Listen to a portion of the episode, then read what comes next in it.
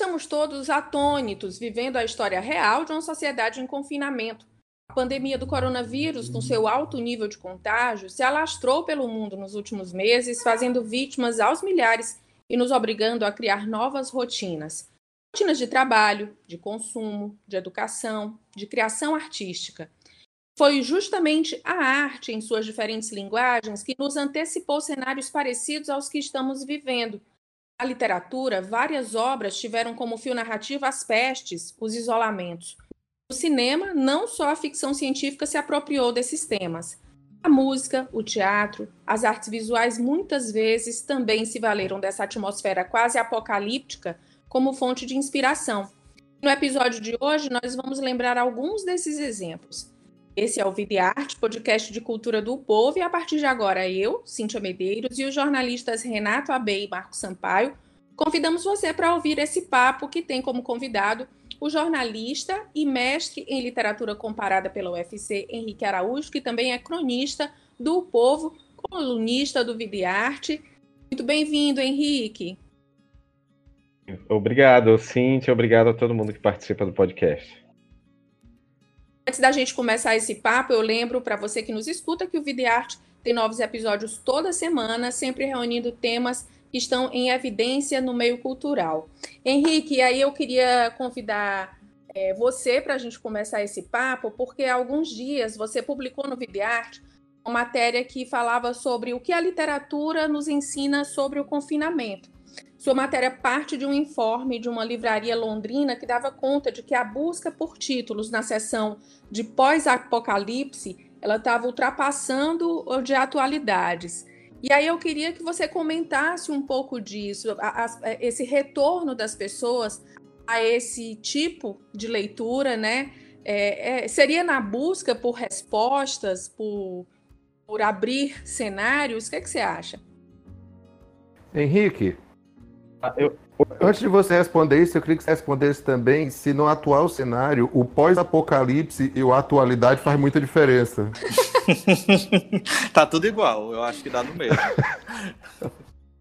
Começar pela última pergunta, então, Marcos, porque de fato, principalmente na política, acho que a, a, a, aqueles piores pesadelos uh, de, de controle estatal e de distopia acabam, em alguns momentos, é, se equiparando aquilo que é fabulado, que é imaginado na, na ficção, né? Mas voltando aí à, à pandemia, não, às vezes a gente não pode separar um assunto do outro, a política da, literatura, mas voltando à pandemia, Cíntia, é, fato, é um anúncio de uma, de uma, de uma livraria, obviamente em tom de brincadeira para tentar atrair um pouco mais de, atenção nesses tempos de, de, de, peste, já que as livrarias são, são também é, negócios muito afetados, né? Uma porção de, de pequenas é, de pequenas livrarias tem tentado sobreviver aí por meio de uma rede de amigos e de clientes é, é nesse, nesse caos social. Mas uh, sobre, sobre fronteiras, principalmente entre aquilo que se imagina aquilo que é, que é real, a literatura costuma é, estabelecer pontes, não é? Sempre foi assim os principais clássicos desse do, do literários e livros que, por exemplo, nessa reportagem eu acabei destacando como vou partir de uma, um título que é muito popular, que é o ensaio sobre a cegueira do José Saramago, né? Que imagina um mundo no qual uh, as pessoas pararam de enxergar, ou seja, perderam a faculdade da visão e andam as tontas ali, as voltas, tateando é, é, no dia a dia, no concreto, no material, uma forma de reinventar cotidianos, né? Salvo por uma única personagem que, é, que, que permanece, que mantém esse dom da visão, que acaba se tornando também para ela uma, um, um, castigo, já que ela teria de, de capitanear ali um, um retorno e ajudar a reorganizar socialmente a vida, não é? Outro livro é A Peste, do Camus, muito citado, que é um relato do, do, dos anos de, de doença lá, passados na África e, e, e né, no século passado. Ah, mas há há, há romances e ensaios que, embora não tratem diretamente de, de assuntos sanitários, de temas como a Covid-19 ou de outras doenças, como a gripe espanhola, é, abordam, por meios diretos e indiretos, o confinamento e, e essa reclusão autocompulsória, que é uma das, uma das marcas do nosso tempo agora, né? aquilo que a gente tem vivido. É, eu tinha conversado há poucos dias com, com o psicanalista Christian Duncan e ele falou e, uh, entre muitas coisas, que a pandemia do novo coronavírus vai produzir sequelas e, e vai ter consequências muito duras é, do ponto de vista psicológico para todos nós. Eu acho que a literatura pode ajudar, é, ainda quando não traduz fielmente, ainda quando não responde diretamente a perguntas, né, já que há muitos caminhos para que a gente busque um livro. Um deles, às vezes, é o, o pragmático, né? Que é que este livro pode responder sobre problemas, sobre situações que nós vivemos neste momento, entendeu? É, mas pode oferecer outras respostas. É, por exemplo, Vozes de Chernobyl, da bielorrussa Svetlana Alexievich, é? nome quase impronunciável, que foi ganhadora do Nobel, é, trata de, de, resistência e de sobrevivência no mundo pós-desastre nuclear. É, é, um relato, uma, na verdade é um coro ela gosta de falar, não é?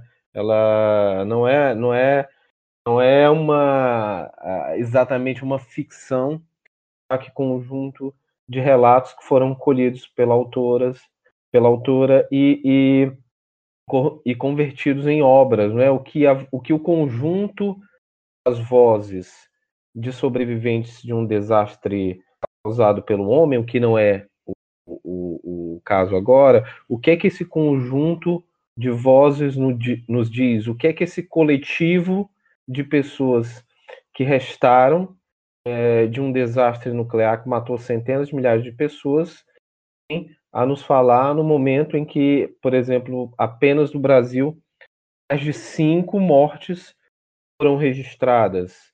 É o que, é que a gente encontra ali na fala e no subtexto desses personagens. Então, Cíntia, acho que a literatura proporciona neste momento uma possibilidade de encontro com consigo mesmo, com um certo tipo de de solidão, mas acho que também ajuda, ainda que não trate diretamente de temas correlatos a doenças e confinamento, ajuda a, a, a, a, digamos assim, a recalibrar um tempo, já que o principal impacto de uma pandemia, por exemplo, é no ritmo, não é? É num, é num certo paradigma de trabalho e de relação social que todo, ao, aos quais todos nós nos acostumamos. Entendeu? E Henrique. Eu é aproveito é... É, essa pausinha aí que você deu, inclusive para contextualizar a nossa própria situação. Você que nos escuta deve estar sentindo aí as pequenas falhas de áudio é, nas nossas intervenções, porque estamos gravando à distância por um aplicativo, conforme nos, nos orientam as regras de segurança, de mantermos esse isolamento, inclusive para o trabalho, morrendo de saudade desse contato físico, porque cada vez que a gente se encontrava para gravar esse podcast no estúdio era uma grande festa, e a gente está tendo que se readaptar a esse novo formato. Renato, você está querendo falar aí? É, Henrique, uma discussão que você puxa é a respeito desses temas acessórios, secundários, que talvez num primeiro momento não salta aos olhos quando o assunto é uma pandemia, mas que se fazem presente. Estava pensando aqui que eu folhei recentemente um ensaio sobre a cegueira, e uma coisa que, que destacou agora, que não tinha destacado antes, quando eu não tinha vivido uma situação de isolamento, de pandemia, é a incapacidade daquela personagem de se alienar. A partir do momento, a personagem que eu digo é que enxerga, a partir do momento que ela enxerga, no momento em que as pessoas não estão ali podendo se enxergar, que estão se animalizando, estão indo para o que há de mais primitivo, a personagem que enxerga ela não tem essa possibilidade de uma alienação, de uma fuga. E aí torna a coisa completamente mais pesada para ela.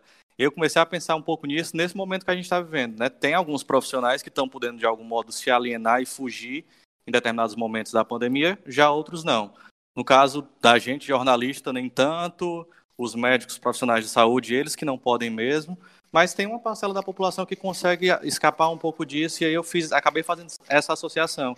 Eu acho que essas obras, essas, essas histórias, essas narrativas, elas ganham outro sentido quando a gente, leitor, viveu algo semelhante. É, exatamente, Renato. Uh, eu acho que é importante quanto o, o acesso à leitura, uh, muitas vezes é a possibilidade de, de simbolizar, ou seja, de, de, de conferir significado, de, de, de apreender acontecimentos e eventos entendê-los numa cadeia, é, interpretá-los à luz do, de, de algum conjunto de valores e, e, e e de signos, eu acho que a literatura ajuda a fazer isso, ela enriquece é, o, o, universo simbólico de qualquer pessoa e ajuda também, a, obviamente, a interpretar, uh, principalmente no exercício de interpretação um evento como uma pandemia. É, por exemplo, Uh, no, no, momento em que você cita uma dessas características de uma personagem, ou de um livro, ou de um cenário que foi antecipado, uh, e, e, compreende que ali, naquelas circunstâncias, assim como também em outras, uh, por exemplo, eventos históricos, como a Segunda Guerra Mundial, a Guerra do Vietnã, todos os, os, outros tipos de, de, de, escassez ou de eh, desafios do ponto de vista social, de colapsos, é, é, que puseram a, a, a, a, nossa humanidade à prova, né? Acho que o coronavírus também colocou, de alguma maneira, esse tipo de humanidade em questão. Acho que é isso que você fala, né? Quando, quando cita, por exemplo, o, esse processo de animalização, que aqui esses personagens se entregaram uh, porque foram privados uma faculdade é, que é considerado fundamental, que é a visão, não é? Então, neste momento, há uma, de, de fato, é, é, há uma grande parcela, um grande segmento da população que não dispõe não apenas de recursos financeiros, mas não dispõe de, de uma de instrumental, digamos assim, é, simbólico e cultural para simbolizar entendeu? Para dar significado, para compreender, é, talvez, é, é, alguns processos que são, são marcantes numa, num, num cenário como esse, entendeu? Ah, isso muitas vezes leva a que as pessoas ignorem medidas simples, como o isolamento social. Em muitos casos, por, por impossibilidade total, entendeu? é de fato é a restrição material, entendeu? Como, como, é que se, como é que se pratica um isolamento social numa casa onde vivem cinco, seis pessoas, né? É, e, no outro, e, no outros casos é a absoluta ausência de, de, de, de recursos, é, de recursos é, não intelectuais, não é, não é, não é, eu não falo de uma incapacidade, de uma impotência, mas é de uma, uma, uma escassez, uma pobreza uma, uma lacuna nesse tipo de, de, formação, não é? Que ajuda a, a enxergar e a interpretar e a, e a situar histórica, artisticamente, culturalmente, uma pandemia. Para muita gente, é, para uma porção, por exemplo, de pessoas, meu círculo de relações direta, por exemplo, é, e estou partindo aqui de uma situação privilegiada, a pandemia, o isolamento, é condição para o exercício de uma reflexão mais íntima, de uma até de uma autodescoberta, da possibilidade de reinvenção de um cotidiano, de hábitos, é, de, de momento de encarar leituras. É por isso que a gente fala tanto de listas, etc., listas de livros, listas de, de filmes, porque a gente parte do pressuposto de que há uma ociosidade do tempo e também uma, uma, uma possibilidade de reverter esse tempo morto em algo produtivo, não é? Mas para a maior parte das pessoas isso não é possível, é quase é, é, é fantasioso falar, é como se a gente vivesse uma ficção dentro de uma ficção, mas aí já são as nossas bolhas sociais, viu, Renato? Mas só retomando a pergunta, acho que a literatura é, enriquece e instrumentaliza, ela nos equipa, digamos assim, se é possível falar, utilizando um termo mais, mais pragmático, ela, ela equipa o, o, o leitor, ela, ela, ela o, o, o dispõe de mecanismos a, ajudar na construção simbólica do, do real, entendeu? E eu acho que isso é muito importante porque a gente é, não é que ela antecipe, mas aponta até que até, até onde até onde os seres humanos são capazes de ir num processo de barbarismo, por exemplo, já que uh, vou citar aqui uh, no livro A Estrada, vou citar o livro A Estrada do Cormac McCarthy é, também de cenário pós-pandêmico, de caos social. É, nesse livro, publicado aí no início do, do, dos anos 2000, as pessoas retrocedem do ponto de vista civilizatório e, e, passam a se organizar de acordo com um certo tribalismo, entendeu? É, hoje, em muitos momentos, a gente viu isso, uma, uma organização um pouco tribal ah, não no, na, nas ruas que foram abandonadas, nos prédios e nos supermercados hackeados, mas nas redes sociais, no mundo virtual, é para onde a nossa vida se transpôs com a pandemia, não é? Esse é o universo que a gente passou a habitar depois do coronavírus. E nesse universo, é, houve sim, eu acho, um processo de regressão civilizatória.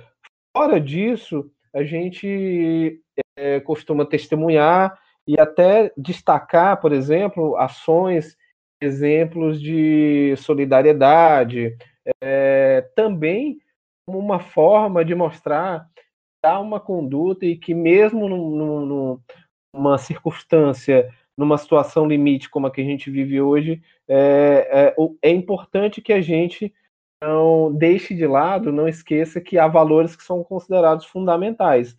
Mas há uma outra.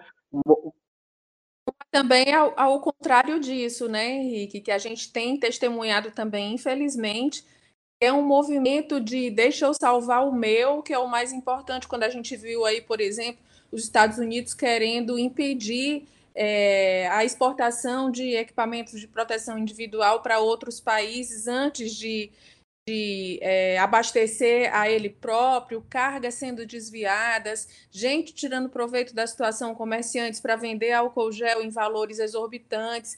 Então, é, é, esse outro aspecto também aflora de forma muito clara, né? Exatamente. Eu vou, eu vou citar novamente o Christian Dunker, porque gosto muito, além de excelente psicanalista, também escritor, ganhador do Jabuti, escreveu A Reinvenção do Cotidiano, e neste momento tem ajudado a entender um pouquinho as nossas dificuldades psíquicas e, e físicas e financeiras de lidar com a pandemia. O que foi que ele falou na, há, uma semana, quando eu conversei com ele, é que o, as situações como essa de, de, de confinamento provocado por uma, por uma uma infecção, por uma ameaça, digamos, invisível, é, a, o, a, a, gente acaba expondo muito mais aquilo que é pior, uh, aquilo que a gente traz de, de, de, muito ruim, mas também aquilo que é muito bom, entendeu? E, e passa a oscilar entre esses dois polos, né? Entre o polo de uma positividade extrema e de uma negatividade extrema. Muitas vezes a gente precisa mostrar, apontar quais são esses polos e esses eventos é, de positividade, de capazes de orientar pessoas é, num cenário de cegueira social, como você falou, Cíntia, é, é, é o, é o imperativo egóico que, que domina é, muitas vezes, não apenas indivíduos, mas nações, né? É, por exemplo, em muitos momentos a gente viu ali os Estados Unidos serem regidos por uma lógica de, de individualismo absoluto, não é? De, de recusa das fronteiras. A, antes mesmo da, do coronavírus, uh, o mundo passava por uma reversão daqueles processos de, de globalização, não é? Os Estados Unidos se fechavam, uh, na Europa havia o Brexit com a saída de algum da, da Grã-Bretanha, é, os discursos nacionalistas eram revividos. Aqui mesmo no Brasil, por exemplo, o, o, a, o conteúdo dos pronunciamentos da política e, do, e dos gestos do presidente Jair Bolsonaro recuperam uma, uma, uma espécie de retórica é, preservacionista, nacionalista, né, é, antimercantil, ao contrário daquilo que se vendeu durante a campanha. Então, a, o cenário global já apontava para isso, para um encolhimento, para uma, para uma cessação dos fluxos de migração. E a, a ameaça do coronavírus acabou tornando esse pesadelo real, não é? O que leva aí a um, a um risco de recrudescimento de discursos nacionalistas de, e de tribalismo, inclusive, não é? De que as pessoas, não apenas as pessoas, mas também os países voltem a se entrincheirar, o que aproximaria ainda mais a literatura da realidade, Cíntia. Sei se era essa a pergunta que eu respondi. Eu, eu li esse o ensaio sobre a cegueira e eu acho interessante porque quando eu li falava-se muito no Saramago, meu irmão é um grande fã do Saramago, leu vários livros e eu ficava ali procurando aquela aquele segredo escondido, aquela, aquela informação que estaria nas entrelinhas. E eu demorei muito, e talvez agora, vivendo esse período de, de pandemia também, de, de, estar dentro de casa e só poder ir ao supermercado uma vez na vida, é, é, é, o supermercado virou minha órbita agora, né? Assim, eu saio para o supermercado como quem vai para uma festa, né? Ah, é, exato. É, mas eu percebi o, como tudo no ensaio sobre a cegueira é óbvio, tá tudo na cara, tá tudo escrito, não tem muita entrelinha ali. Com o tempo você vai observando que os personagens são muito bem delimitados, são muito bem desenhados. E o que eles têm para dizer tá dito. É só você ler e acreditar que aquilo dali é uma possibilidade e aquilo dali é real do que somos nós humanos, né? É, é curioso, viu, Marcos, porque eu acho que o, a, Alguns eventos históricos têm a capacidade profunda de expandir radicalmente o nosso horizonte de expectativas e de, e de fabulação, capacidade de imaginação, porque provoca uma espécie de, de choque cultural e, e semiótico, né? Por exemplo, vou citar outro aí, que foi o caso da, da destruição das Torres Gêmeas, em 2001, um ataque terrorista. Aquilo é um evento que causou um terremoto, não apenas político, econômico, mas principalmente do ponto de vista artístico, né? literário. Eu falo da literatura, mas que a arte, de um modo geral, sofre uma bala muito grande situações como esta em que a gente vive. É, que tipo de arte se vai produzir? Aí é outro, outro questionamento. Pós-pandemia, entendeu? É uma arte mais articulada, com plataformas é, digitais, ação mais, mais solidária, mais ampla e rápida. É, do ponto de vista de conteúdos, o que é que ela vai refletir, não é? O que é que ela, o que é que ela vai apresentar de questionamento é, sobre o, o, os impasses que a gente vive agora, não é? Já que não são é, é, é questões apenas do, que, de, que deixaram de, de, de ser encaradas unicamente do ponto de vista ficcional, como você falou. É, o, que, o, que as, o que aqueles personagens dizem dito, não há uma, um subtexto mágico, nem uma, uma, É uma realidade crua que, que é demonstrada. A diferença é que antes era, era, era lida é, somente pela chave ficcional. O que a gente vê agora é que, em muitos momentos, a realidade ultrapassa a ficção, as barreiras da ficção e a capacidade de tabulação. E nesses, nesses momentos, quando isso acontece, a, a, a, é como se o concreto catapultasse a, é, o, o, a arte para o, e a obrigasse a, se transportar para um outro tipo de patamar, porque a, a antecipar cenários, né, é, já se tornou obsoleto. É muito difícil quando o próprio real é, se torna muito muito móvel, muito móvel e muito precário, né? Eu acho que é isso acho que é isso que o talvez a literatura, a literatura sempre tenha tentado é, é, nos avisar de alguma maneira de que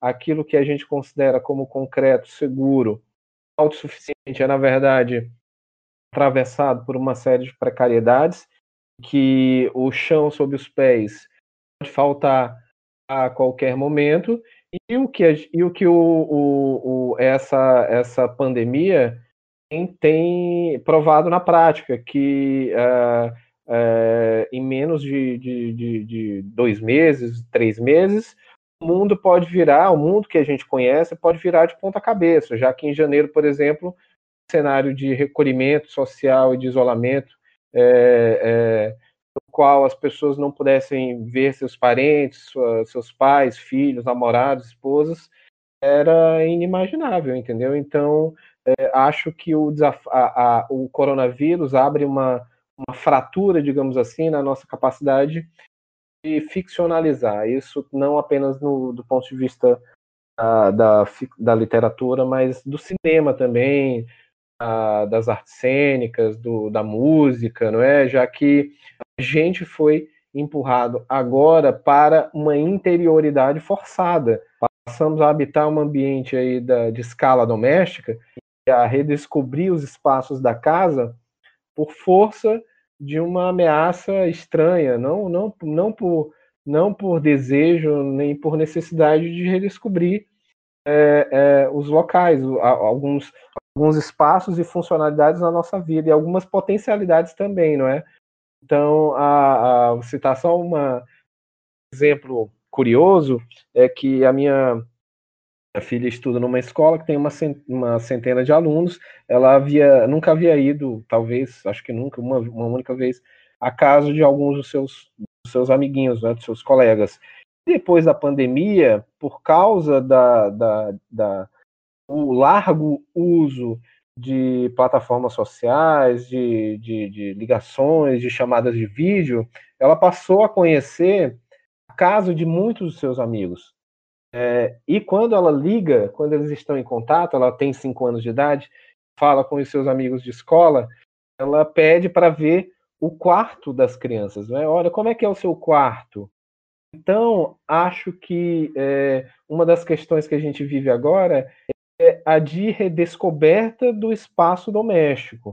O espaço doméstico de intimidade do outro. Não é possível que uma que, é, que, que obras de literatura e também de música, etc., passem a expressar isso em algum momento, né? Uma, a redescoberta de uma intimidade, entendeu? A separação daquilo que, que é essencial do que é supérfluo. Porque neste momento é isso que a gente está tendo que fazer agora, escolhas. Entendeu? É isso que gente, e, e, e, é o que a literatura nos mostra, não é? Quando, por exemplo, trata de situações limite, que é o caso da peste, é o caso do ensaio sobre a cegueira, é o caso da estrada é, e de outros livros nos quais os personagens se defrontaram com um cenário de solução laços sociais. Nestes momentos sempre foi imperativo manter, preservar aquilo que era essencial. E o que é essencial para essas pessoas, o que é essencial para mim, para você, não é?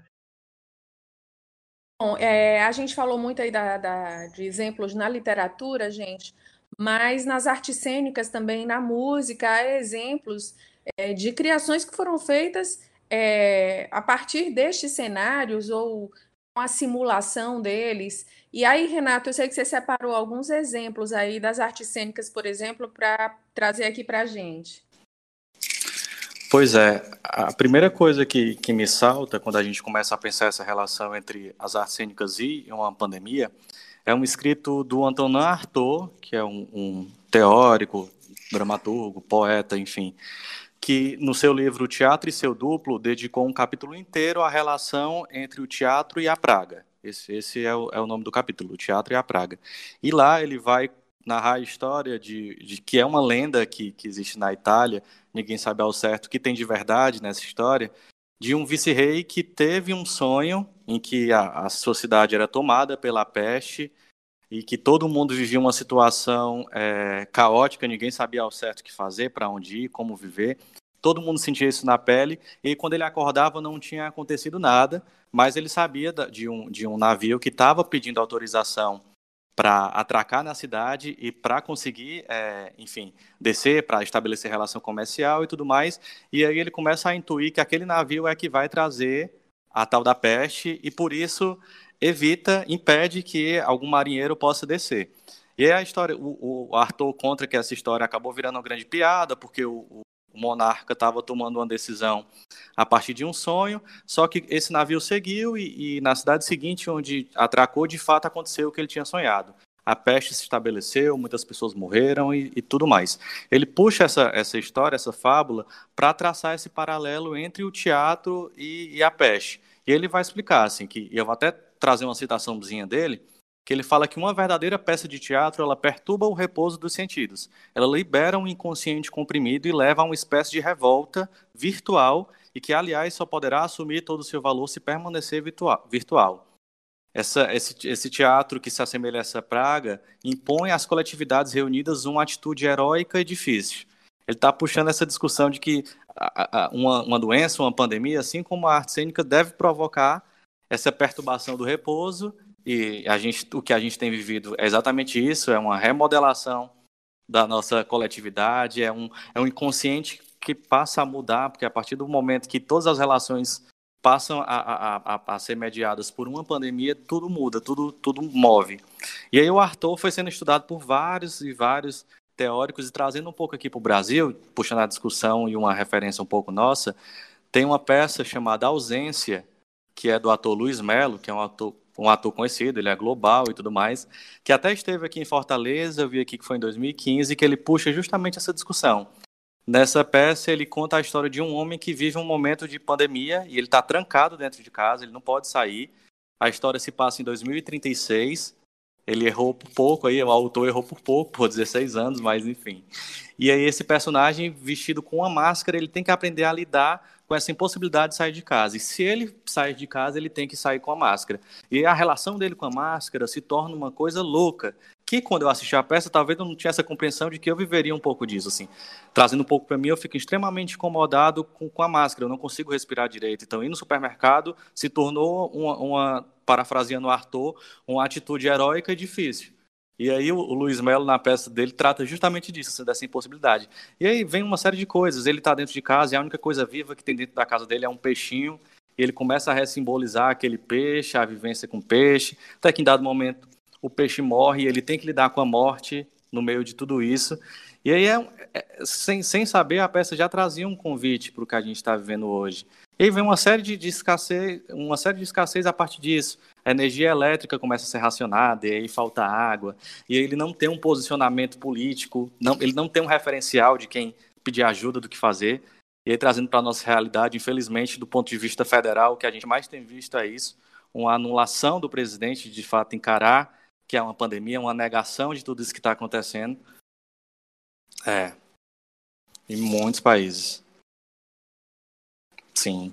E aí isso tem, isso tem um impacto, uma reação, um efeito dominó, porque a partir de que não, não tem uma voz que se impõe é, é, verdadeiramente sobre isso, em escala isso vai crescendo.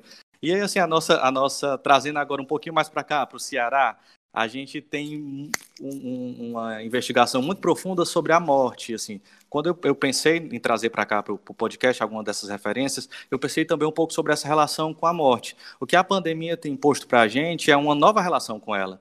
A gente não tem direito a, a velar os mortos do, do, do, da maneira que a gente estava acostumado.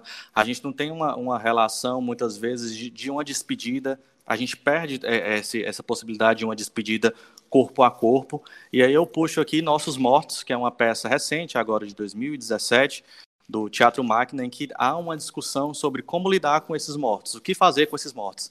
Elas, a, a, as minas do, do, do Máquina vão puxar lá da Antígona essa relação do não, por, não poder sepultar, do não poder estar presente no, no enterro. E o que acaba sendo um efeito colateral gravíssimo e, e e que muito dolorido, né, de quem está vivendo uma morte nessa pandemia.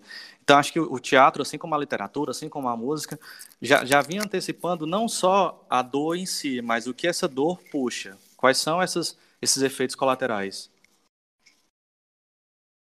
eu não sei vocês, mas eu acho que do, dos efeitos que são inúmeros em relação ao coronavírus, acho que dos que mais ainda é difícil para mim compreender e aceitar, não sei qual é bem a palavra, é justamente essa questão do enterro.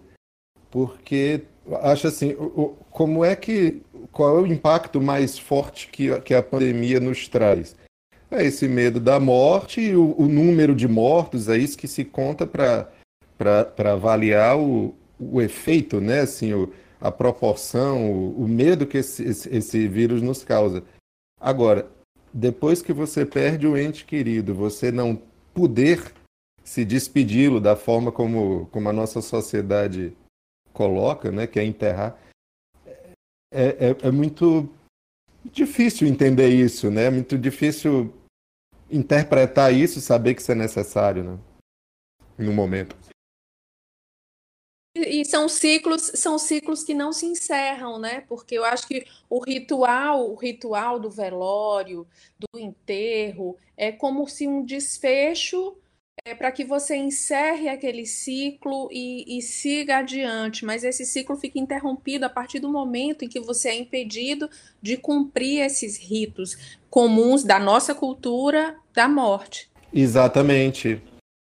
É curioso, viu, Cíntia? Porque é, é, é, como se os mortos não morressem, né? Uma, uma das funções do, do luto é exatamente enterrar os mortos e permitir que os vivos e que entre eles haja uma relação de, de rememoração, de lembrança, mas com a pandemia é como se os mortos não morressem, os mortos são enterrados às centenas, valas comuns, mas do ponto de vista do cumprimento do luto, desse rito, que é isso que você falou, é, o ciclo, essa chave não se conecta, não é? Então, os, os entes, ah, os familiares continuam presentes, embora tenham sido é, enterrados às pressas, quase numa, numa, numa cadeia aí, numa, uma, numa esteira de, de, de, de, de, processos funerários, né, que se agilizou incomparavelmente a, aos anos anteriores. Agora, só para fazer aproveitar essa, essa pequena intervenção, e a, achei interessante essa discussão do Renato, porque parece que há duas figuras importantes neste momento. Uma delas é o luto, de fato. É, a gente tem de aprender a, a operar numa, no momento em que é, essa, esse rito básico de despedida e de, de, de, de desfecho não se completa, mas também há um outro, é esse da asfixia. Me parece que uma, uma das, do, da, das imagens que saltam aí nessas, nessas esses trabalhos é, teatrais que o, que o Renato citou é uma ideia de asfixia muito presente, porque é isso que o coronavírus é, provoca em, em, muitos âmbitos, né? Não somente porque ele mata dessa maneira, né? Por asfixia, uma, uma, uma, faixa expressiva da, dos óbitos se deve, inclusive, à insuficiência respiratória, é, etc. É, mas também causa asfixia e colapsa to, diversos sistemas, sistema hospitalar, sistema comercial financeiro, o próprio sistema político que fica sem uma cadeia de comando clara, e no nosso caso aqui brasileiro é mais grave ainda, porque essa ausência de cadeia de comando já era muito evidente, o que aqui o que o coronavírus fez foi apenas é, acentuar essa falta que nós temos de, uma, de, um, de, um, de um horizonte político, é, mas é uma asfixia que se dá em muitas frentes. Eu acho que é uma asfixia, inclusive, do ponto de vista simbólico. A gente se vê em alguns momentos sem repertório para narrar e para se referir é, e para a, uma, a, um cenário, a uma doença é, e, e, e, as consequências que causam, que são a, profundamente inéditos e, e chocantes para todos nós. Né? E é curioso porque lembra uma outra, um outro trabalho do, do, de um filósofo chamado Walter Benjamin, sobre soldados, ele, ele escreveu sobre, sobre memória, soldados que voltavam da guerra. E eu tratei disso naquele, naquela reportagem que fiz para o, o Videarte, né? Ele disse que uma das, das características daqueles soldados que voltaram da Primeira Guerra Mundial, daquele evento traumático, é que eles não conseguiam contar aquilo que eles estavam vivendo. Eu acho que um dos. E, e embora hoje a gente viva um jorro de lives, de diários íntimos, é, diários da quarentena, isso acaba expondo uma dificuldade que é aprender, que é contar, narrar os eventos que a gente vive. Acho que de, no fundo a gente ainda não encontrou a palavra o conjunto de palavras que, que, que, expressam com clareza o que, o que nós estamos vivendo hoje. É. Gente, é, e, o, e Henrique? Marcos, é, a, eu ia te pedir, na verdade, infelizmente interrompi aí sua intervenção com o Henrique, é, como o ah. nosso tempo já está pertinho de acabar, era para que você citasse também alguns exemplos de como a música se apropriou desse, esses temas apocalípticos, vamos dizer assim. Mas faça aí sua intervenção para o Henrique e depois é, diga para a gente aí o que, o que, que a música, de que forma a música se inspirou nisso. Certo. Não, na verdade o que eu ia dizer é que o que ainda deixa esse, esse cenário brasileiro ainda mais complicado é porque parece que aderir ou não à quarentena tornou-se uma opção política, né? não, não é mais uma necessidade de uma orientação médica, que vem de uma orientação médica, não. Se você é a favor de fulano, você está em quarentena. Se você não é a favor de fulano, você não, é em, não está em quarentena. Isso é completamente absurdo, né? Isso só faz piorar radicalmente a situação geral. Mas é engraçado, Cíntia, eu fui pesquisando aqui em busca de, de, de referenciais na música, e, e, eu não sei, eu não sei qual das músicas que eu lembrei aqui que falam sobre cenário de fim de mundo. Além da pequena algumas... Eva, além da pequena Eva. o, o, o, qual das músicas? Então teria alguma lição para a gente tirar, porque na verdade, de modo geral, elas são muito cômicas sabe? E, e, eu acho que a razão delas existirem é muito clara. O Gilberto Gil tem uma música lá do, do final dos anos 60 chamada Lunique 9, que é uma música belíssima, Elis Regina também gravou.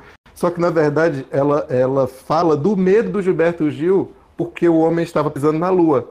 Então a música começa dizendo: poetas seresteiros, namorados, correi, porque é chegada a hora de cantar as últimas músicas pro luar, que pode, ele pode acabar agora, assim, porque o homem pisou na lua, a lua vai se acabar, entendeu?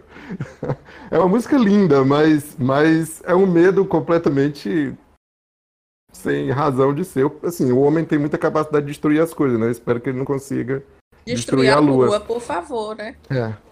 É, eu não duvido da nossa capacidade de destruir eu as coisas, não. mas espero. não duvido, não. mas espero que isso não aconteça. O Assis Valente também tem um samba muito famoso chamado E o Mundo Não Se Acabou, que na verdade esse samba nasceu três anos depois da história do Orson Welles, né? Do, do, do daquela série que o Orson... Radiofônica. Isso. Isso.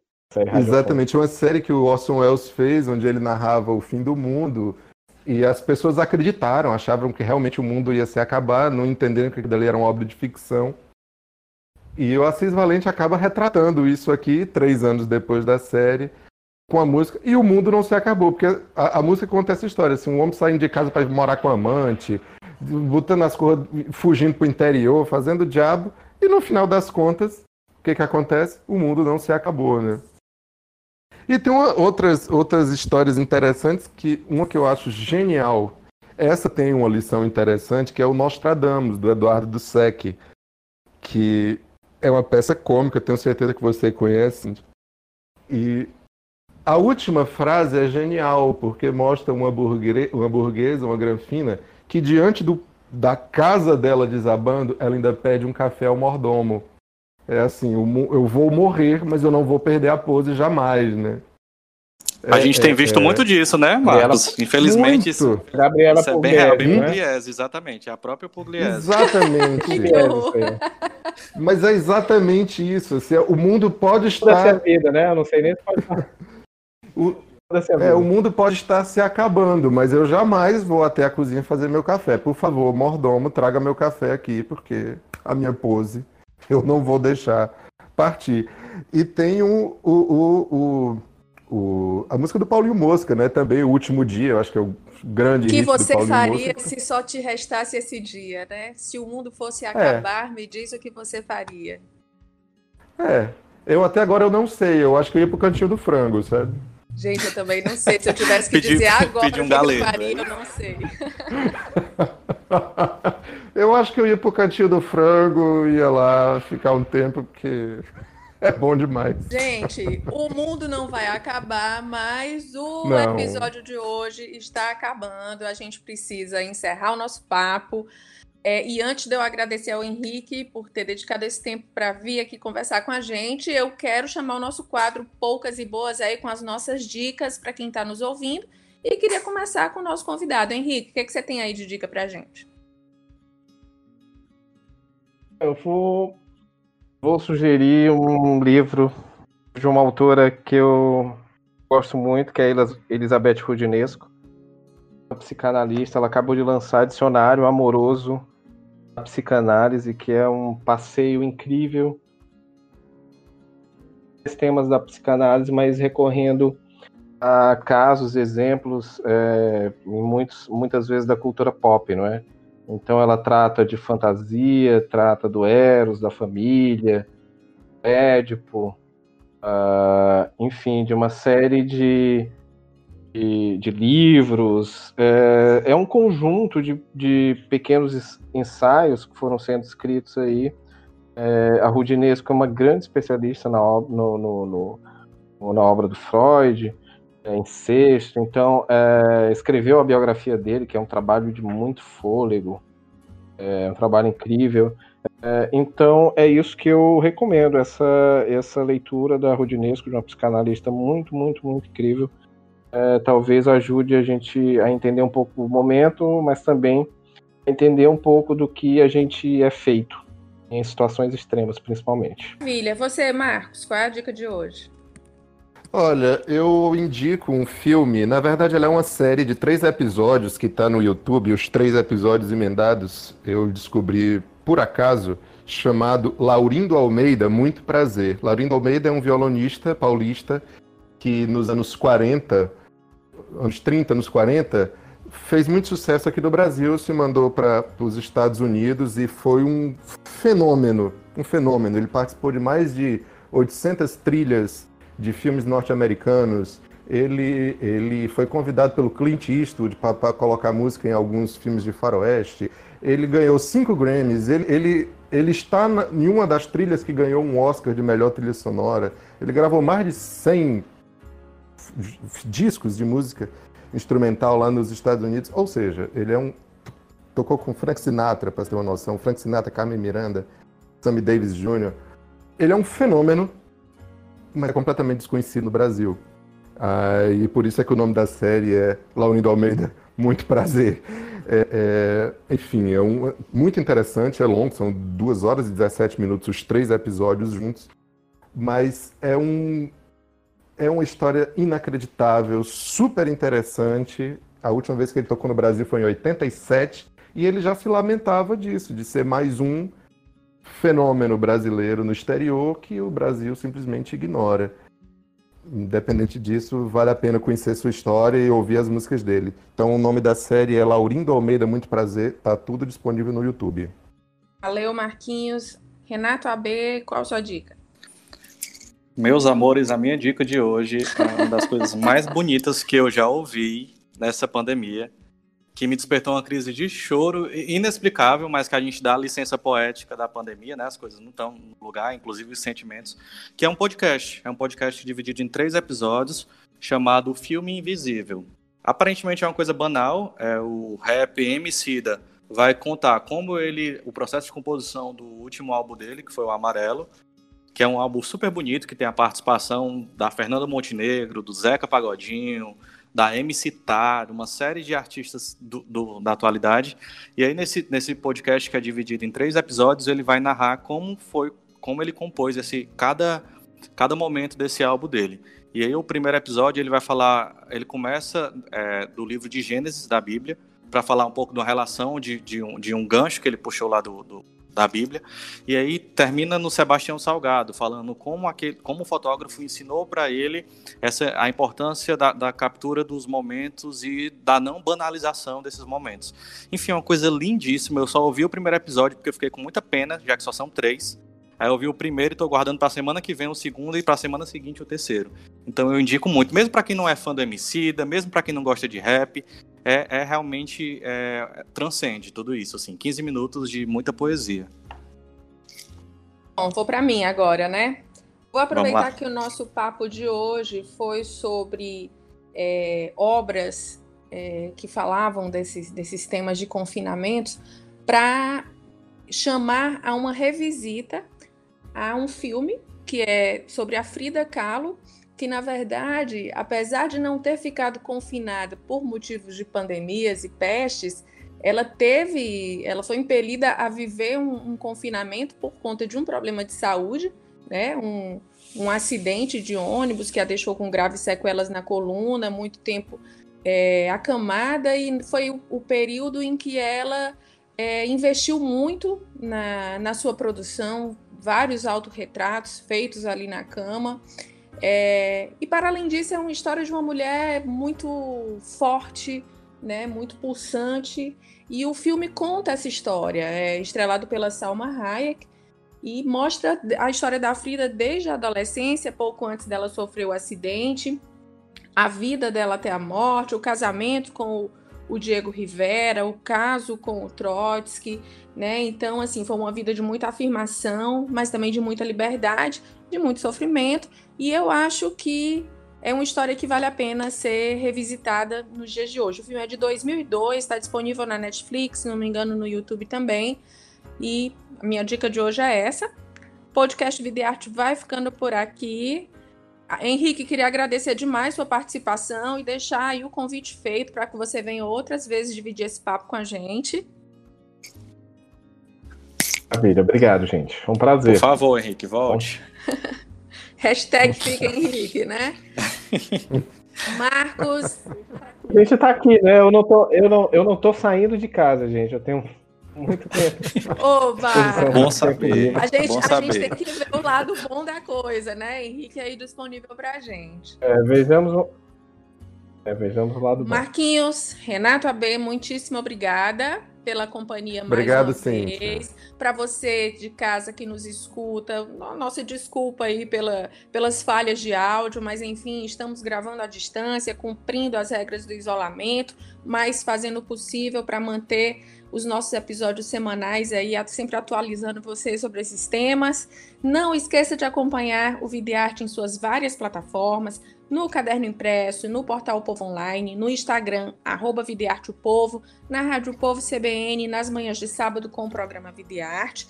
Lembrando também que você pode ouvir o nosso podcast em todas as plataformas digitais, Spotify, Deezer, Spreak e também no povo.com.br barra podcasts. Toda quinta-feira tem episódio novo para você. Estamos aqui batalhando para manter esse ritmo. O episódio de hoje teve produção minha, Cintia Medeiros, edição da Mariana Vieira, estratégia de podcasts do João Vitor Dumar, Dumar. E a semana que vem a gente tem um novo encontro. Beijo, pessoal! Beijo. Tchau, tchau.